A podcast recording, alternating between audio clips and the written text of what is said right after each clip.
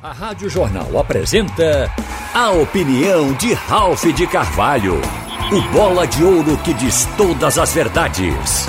Oferecimento Pitu Cola. Ralph de Carvalho.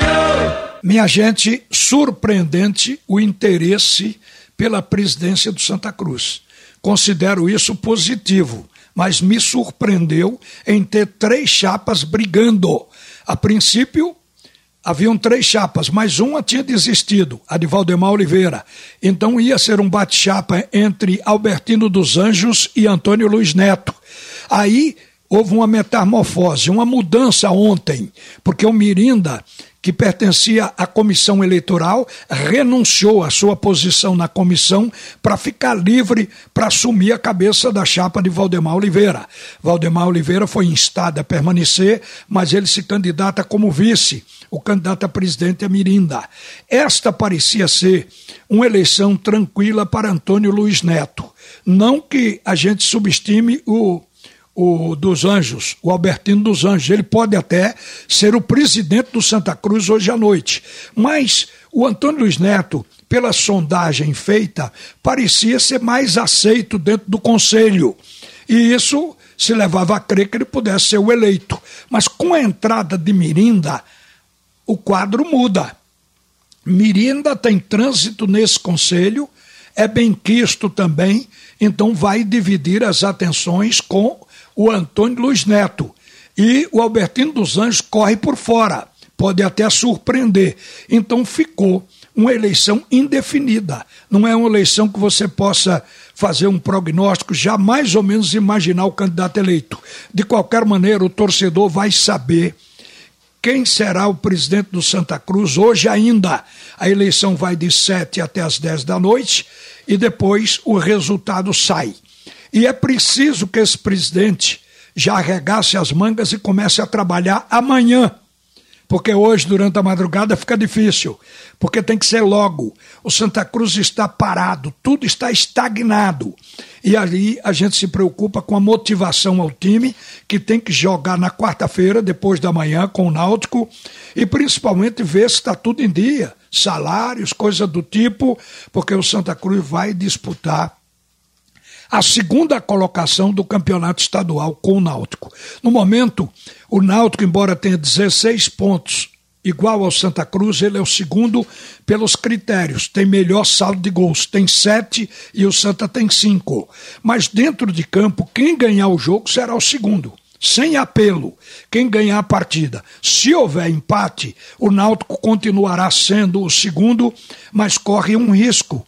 O Salgueiro vai jogar com o Retrô, tem 14 pontos. Se houver empate entre Náutico e Santa Cruz, o Náutico fica com 17 pontos, Santa Cruz também. Aí o Salgueiro, se ganhar, vai para 17 e tudo vai depender do saldo de gols. Se o Salgueiro superar o saldo de gols do Náutico, ele pode ser o segundo. Então tudo está para ser decidido na última rodada. Todos os jogos serão às 21h30 de quarta-feira, de forma que um não vai saber o andamento do outro. O que a gente vai ver é todo mundo em campo empenhado para ganhar. Mas eu quero aqui trazer de volta o aspecto do último jogo do Náutico contra o esporte. O Náutico amassou o esporte no primeiro tempo, dominou a partida integralmente, fazendo aquele futebol de quando o Hélio dos Anjos começou o campeonato da Série B do ano passado, estava de volta no Náutico, o Felipe Conceição estava na beira do campo feliz por ver o time dele marcando a saída de jogo do aniversário, jogando com os pontos enfiados, os laterais alternando como ele queria para proteger a defesa. Então estava tudo funcionando bem. Só que o Náutico com uma dificuldade enorme de encontrar o gol. Robinho, que é um improvisado como centroavante, não estava conseguindo achar a bola, embora a bola passasse em cima de seu pé. O Leandro Carvalho, que está numa fase ruim, também chutou duas vezes, não encontrou o gol. E o gol saiu, o do Náutico, com uma bola parada de Jean Carlos, que é o faz tudo dentro do time. Só que no segundo tempo, o Náutico começou como terminou o primeiro, intenso, jogando bem, mas de repente Jean Carlos cai extenuado fisicamente em campo e o time todo cai. Parece que o time ali refletiu o cansaço e o Náutico recua.